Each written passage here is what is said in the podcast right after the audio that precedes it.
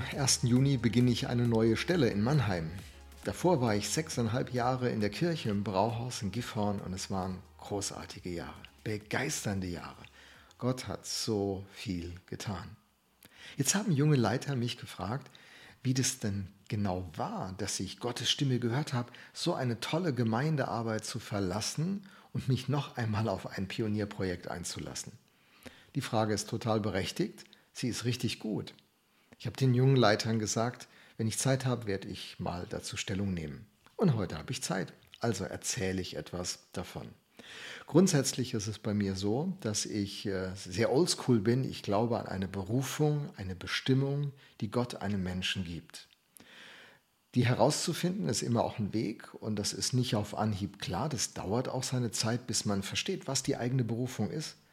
Bei mir hat es äh, sogar zwei, drei Gemeindestationen gedauert, bis ich verstanden habe, dass meine Berufung darin liegt, in Gemeinden zu gehen, denen es nicht so gut geht, die sich gespalten haben oder die irgendwie stecken geblieben sind, oder Gemeinden, die den nächsten Schritt gehen wollen und die Perspektive entwickeln wollen. Und dass meine besondere Begabung und Berufung darin liegt, Gemeinden genau auf diesem Weg zu helfen. Die Leute zusammenzuführen, gemeinsam auszurichten auf eine, ein, ein gemeinsames Ziel, den Auftrag von Jesus. Ich übrigens bin jemand, der glaubt ja an den auftragsorientierten Gemeindebau. Manche glauben ja an den bedürfnisorientierten Gemeindebau. Die Bedürfnisse derer, die schon da sind, die schon erreicht sind, klären und diesen Bedürfnissen dienen. Meine Überzeugung ist, dass diese Bedürfnisse alle gestillt werden, während wir uns auf den Auftrag ausrichten. In Matthäus 6, Vers 33 heißt es, trachte zuerst nach dem Reich Gottes und nach seiner Gerechtigkeit und alles andere, das war die Grundversorgung, die Jesus hier in diesem Text, in der Bergpredigt anspricht, und alles andere wird hinzugefügt werden. Ich glaube, dass Gott sich um alles kümmert, was wir brauchen, persönlich und auch als ganze Gemeinschaft der Gemeinde wenn wir uns auf seinen Auftrag ausrichten. Und so war es für mich immer wichtig, entscheidend herauszufinden, Gott, was ist dein Auftrag für mein Leben? Ich gehöre zu den Leuten, die glauben, dass man die Stimme Gottes hören kann. Jesus sagt, meine Schafe hören meine Stimme und sie folgen mir. Ich gebe ihnen das ewige Leben. Ich glaube, dass äh, Gott zu Menschen redet. Und mir ist es nach zwei, drei Gemeindestationen aufgefallen, dass er mir eine besondere Begabung eben in diesem Bereich von Gemeindeerneuerung und Gemeindeentwicklung gegeben hat. Andere haben mir den Auftrag, ein Leben lang an einem Ort zu sein, zum Beispiel Rick Warren. Tolle Gemeinde gebaut, Saddleback Church, definitiv tolles Ding. Aber das Problem, es ist nicht meine Berufung. So habe ich mich irgendwann entschieden, nicht eine Kopie von irgendwem werden zu wollen, obwohl ich mich von vielen inspirieren lasse und sehr gerne inspirieren lasse, aber ich muss meinen Weg, meine Bestimmung, meine Berufung finden. Okay, auf diesem Weg bin ich also unterwegs und irgendwann entdeckte ich, meine Zeit ist immer eine begrenzte Zeit und ich habe eine konkrete Aufgabe. So ist also ein Teil von mir immer offen, dass Gott zu mir redet und mir so einen Auftrag geben kann. Wobei in Gifhorn habe ich gedacht, es wäre meine letzte Station und die Entwicklung natürlich super. Sowas gibt man nicht gerne äh, auf, ne? ganz klar, ich auch nicht. Aber es gibt die Priorität, wenn Gott redet, so dass die Grundeinstellung meines Lebens, ich möchte gehorsam sein. Wenn Gott redet, will ich folgen. Das ist nicht zu diskutieren. Die Frage ist, wie höre ich Gottes Stimme? Das ist Übung über Jahrzehnte geworden. In vielen kleinen Punkten. Der David sagt ja mal, dass er mit Löwen und mit Bären den Kampf gelernt hat, den er dann mit Goliath gekämpft hat. Und er wusste, wie er das macht und er hatte das im Kleinen gelernt. Und so habe ich Gottes Stimme versucht, Tag für Tag besser kennenzulernen, vertraut zu werden mit ihr, durch sein Wort, durch seinen Heiligen Geist. Und ich kenne das schon. Als äh, der Weg nach Gifhorn ging, hätte er eigentlich nach Hannover gehen sollen. Unser Präses Johannes Justus hatte mich eingeladen, Teil seines Teams zu werden und äh, die ganzen Vorzeichen waren super. Eine andere Freundin hatte die Gemeinde in Gifhorn beraten und begleitet, Mara Massa. Und Mara sagte, Lothar, guck doch mal vorbei. In Gifhorn mit der Interimsleitung vielleicht, ich habe irgendwie das Gefühl, das würde gut passen. Ich bin Mara zuliebe nach Gifhorn gefahren, traf die Interimsleitung, nette Menschen, hatte aber nicht den Impuls, dass das mein Ort ist. Ich äh, liebe Studenten, ich liebe äh, größere Städte. Also von daher, Hannover war schon okay. Und dann fuhr ich äh, mit dem Auto die Umgehungsstraße von Gifhorn, die sogenannte Tangente, und stand an der Dragenkreuzung.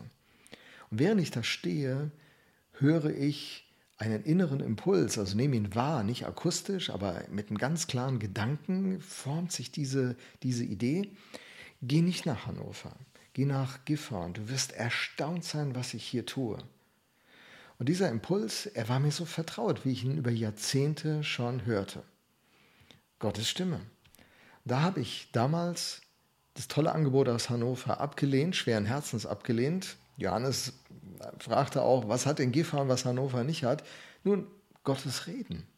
Und ich bin hierher gegangen, weil Gott zu mir geredet hatte. Und dann passierte das Unfassbare.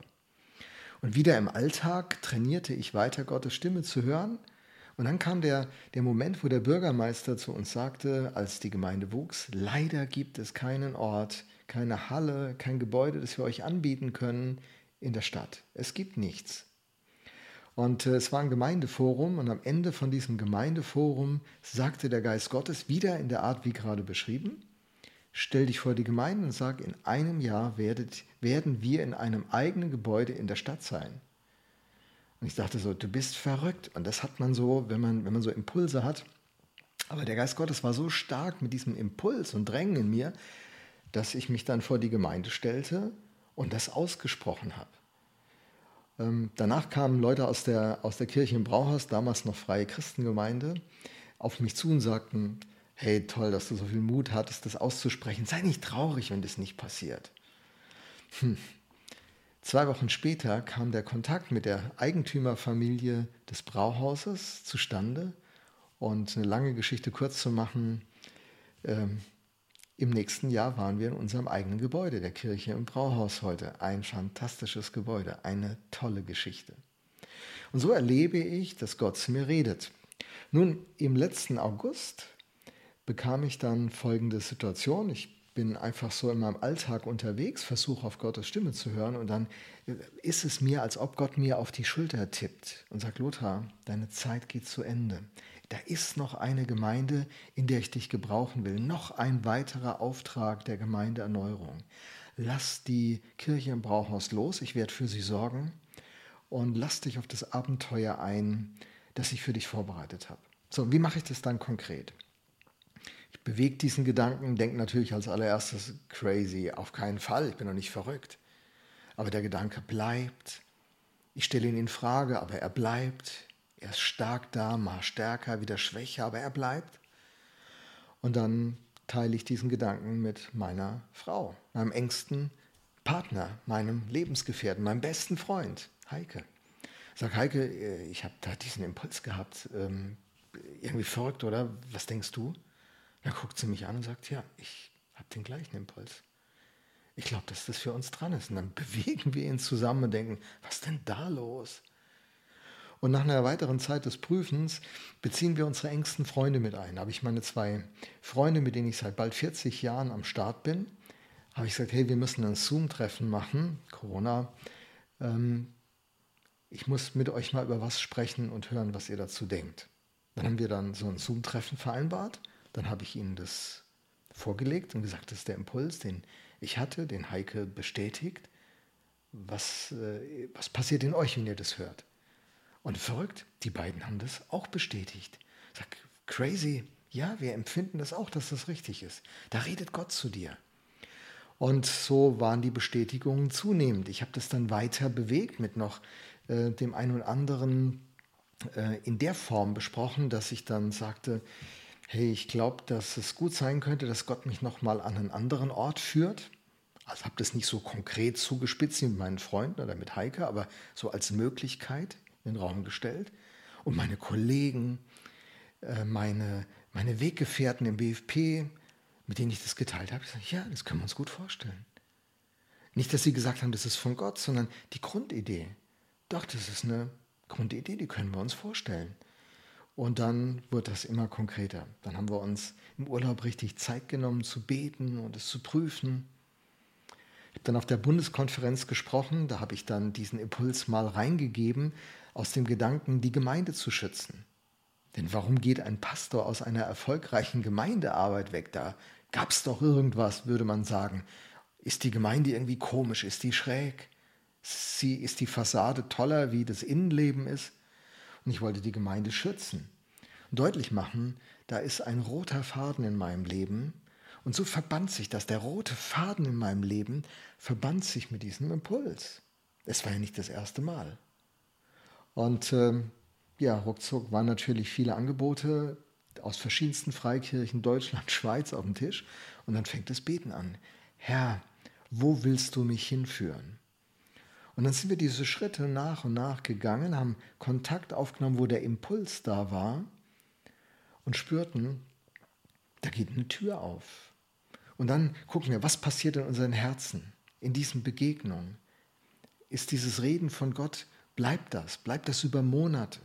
Bestätigt sich das auch ähm, in diesen Außenbegegnungen? Und in der Tat, dann hat sich dann in Mannheim, es war die zweite Sache, die wir gecheckt haben, da haben sich die Türen so geöffnet, da hat Gott so zu uns geredet in den Begegnungen, durch die Begegnungen, dass wir merken, das ist, das ist unser nächster Schritt. Und dann haben wir das mit unseren Ältesten geteilt, die waren nicht so begeistert. Und dann haben wir das in der weiteren Gemeinde geteilt. Und dann ist was ganz Verrücktes passiert. Es kamen sechs oder sieben Leute, ich habe es jetzt nicht genau im Kopf, auf mich zu und sagten, Wann immer wir für euch im Sommer gebetet haben, kam immer dieser Gedanke. Eure Zeit ist abgelaufen, Gott bringt euch an einen anderen Ort, das ist richtig, dass ihr das macht. Ich habe den Gedanken weggedrückt, ich wollte euch nicht, ich wollte nicht, dass ihr geht. Und doch kam der Gedanke im Gebet immer wieder für euch. Bestätigung, ein Bild, die Rebe am Weinstock, die Frucht bringt, die wird richtig, richtig beschnitten, wird ganz viel weggeschnitten. Und ähm, so über diese Bestätigung aus der Kirche im Brauhaus, von Menschen, die uns nicht loswerden, sondern gerne behalten wollen, von unseren Freunden, die uns schon lange begleiten, bis hin zu unseren Kindern, überall kam diese Bekräftigung. Und dann steht man an dem Punkt, dass man eine Entscheidung treffen muss. Man hat nie diese letzte Sicherheit, sondern es ist wie aus dem Boot heraustreten, wie Petrus und dann auf dem Wasser laufen. Es bleibt ein Risiko. Man hat nie diese letzte Sicherheit, sondern muss sich in, diese, in, in dieses Wagnis, dieses Abenteuer hineinbegeben. In unserem Fall, wir müssen ganz viel loslassen. Wir äh, müssen einen richtigen Preis auch dafür bezahlen, in vielerlei Hinsicht. Und wir wagen es einfach. Der Friede Gottes, Kolosser 3, 15, ist der Kampfrichter in unseren Herzen. Dieser Friede ist geblieben durch all die Zeit. Gott hat dann für die Kirche im Brauhaus gesorgt. Gott hat für uns gesorgt. Die Türen gingen in alle Richtungen auf. Und jetzt wagen wir diesen Schritt. Und wir wissen noch nicht, ob das ein Erfolg wird in Mannheim. Wir hoffen natürlich. Wir beten dafür. Es wäre menschlich natürlich klüger, mit so einem Erfolg wie der Kirche im Brauhaus abzuschließen, diese, diese Dienstjahre. Aber nein, wir wagen einfach mit Gott nochmal ein Abenteuer. Wir glauben, dass er in der Rhein-Neckar-Region was vorhat. Und wir glauben, dass er uns eine Rolle gibt. Und dieser Glaube ist in uns gewachsen. Und deswegen investieren wir wieder. Und jetzt wagen wir das. Man könnte sagen, Mensch, ihr habt jetzt so oft die Kirche gewechselt, Haltet ihr es nicht aus an dem Ort? Könnte man so sehen. Manche haben uns auch den Vorwurf gemacht. Manche haben uns auch nach dem ersten oder zweiten erfolgreichen Projekt Gemeindeerneuerung gesagt, hey, aber ihr könnt nicht davon ausgehen, dass das jedes Mal so ist. Aber weißt du was? Das war fast jedes Mal so. Und es wird jedes Mal besser. Also Kirchenbrauhaus, das war der Knaller von allem. Und mal gucken, was in Mannheim wird. Nun, so versuchen wir im Glauben zu gehen, im tiefen Vertrauen, dass der Vater im Himmel uns lieb hat, dass Jesus mit uns ist, dass der Heilige Geist uns führt. Was wäre, wenn wir einen Fehler machen?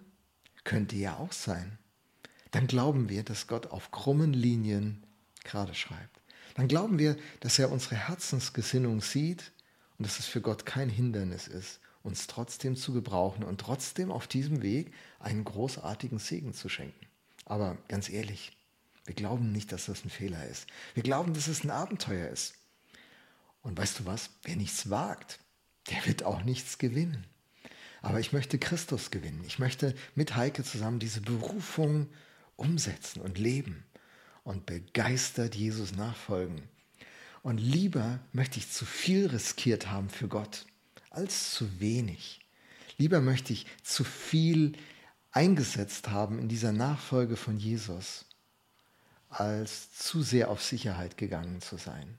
Denn wir sind ja alle nur eine kleine Zeit hier auf dieser Erde. So, bis Jesus wiederkommt und dann wird ja die Erde erneuert und dann fängt hier die richtig gute Zeit in der erneuerten Welt hier an. Da freuen wir uns schon sehr drauf. Aber jetzt setzen wir alles auf diese Karte von Jesus. Und wir wollen ihm nachfolgen. Und unseren Kindern und den Menschen, die uns kennen, würden wir gerne ein brennendes Herz zeigen und hinterlassen. So wenn die Leute an uns denken, dass sie sagen, die Typen haben richtig was investiert und die haben was gewagt. Und damit haben sie uns inspiriert. Das ist uns wichtiger, als viele Immobilien zu hinterlassen oder tolle Titel oder eine gute Karriere. Diese Gesinnung bringt uns jetzt auch zu diesem Schritt. Ja, so war das gewesen. Es begann alles, dass Gott uns im August auf die Schulter getippt hat. Und dann haben wir es gewagt. Und jetzt sind wir im Glaubensblindflug, wir sind mitten im Sprung, wir sind gespannt, wie die Landung wird. So, ich hoffe, es hat euch ein bisschen geholfen und es beantwortet die Frage auf eine sehr persönliche Art. Das war die Idee. Habt noch einen guten Tag.